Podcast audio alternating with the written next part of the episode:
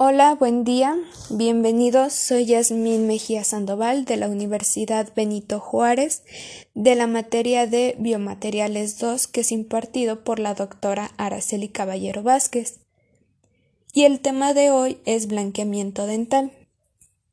Y bueno, ¿qué es el blanqueamiento dental?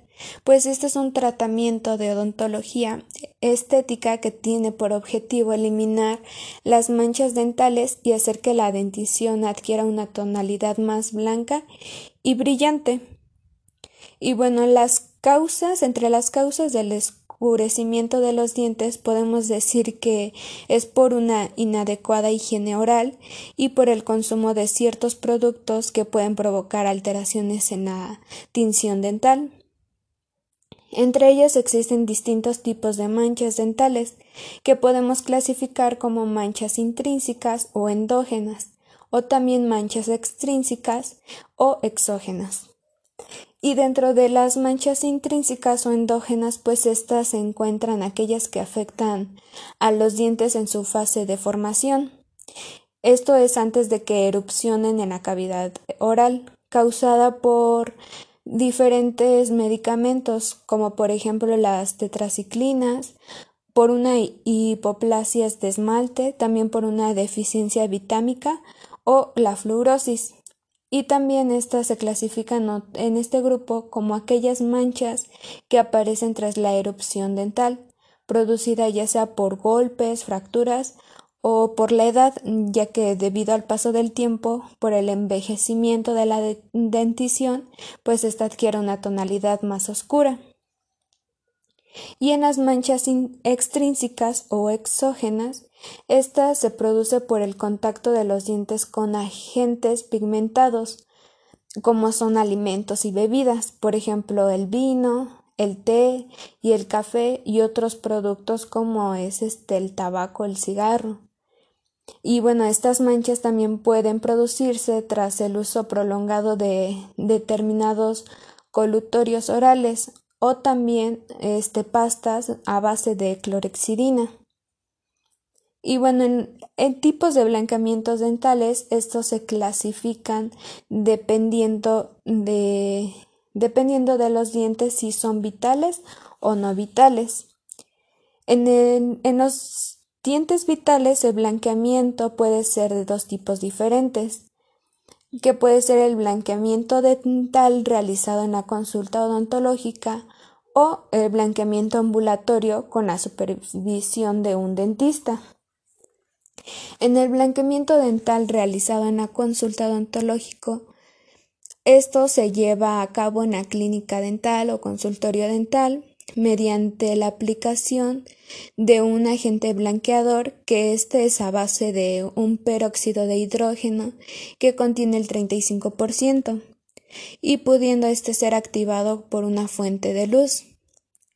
Es necesario realizar previamente una profilaxis adecuada y revisar que la cavidad oral del paciente esté completamente sana y tras este paso se aísla la zona a tratar de manera que éste se evite el contacto de agente bloqueador con los tejidos periodontales y posteriormente este se añade el agente blanqueador. Y es importante seguir los pasos y todas las indicaciones de lo que dice el fabricante para pues tener un, un trabajo con éxito.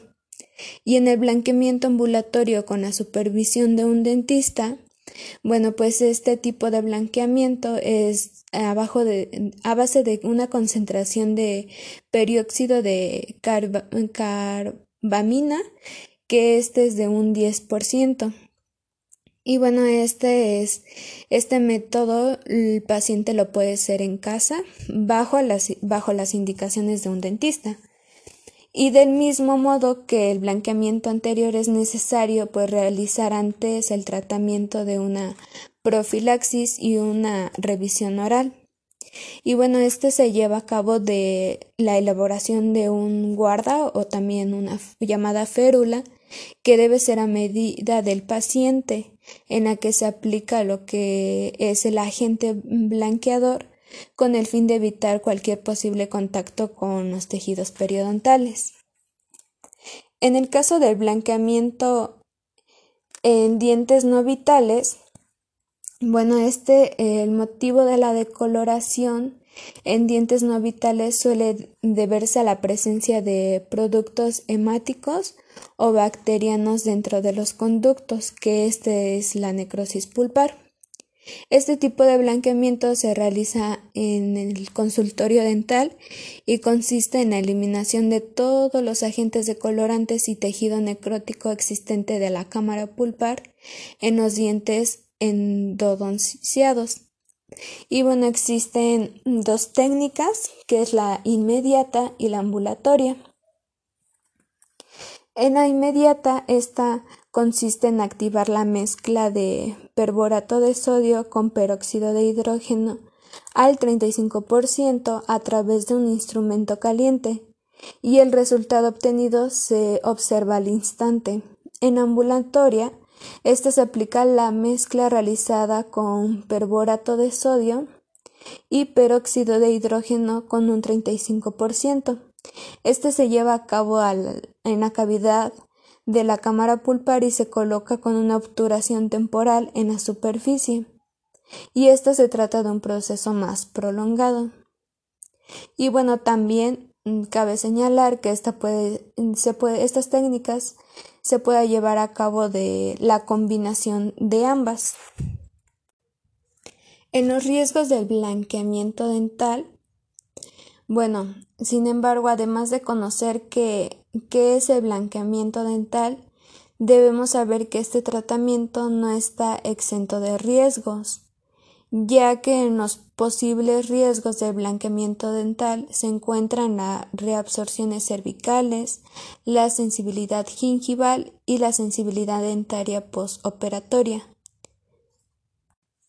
Y bueno, para reducir potencialmente los efectos adversos es necesario cumplir con todas las medidas de seguridad biológicas necesarias, también utilizando las concentraciones apropiadas según cada técnica y siguiendo los tiempos de exposición adecuados.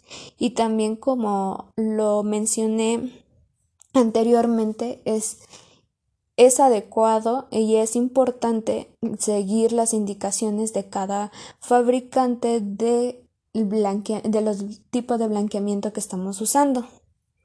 Y bueno, esto sería todo. Espero que haya sido de su agrado. Muchísimas gracias.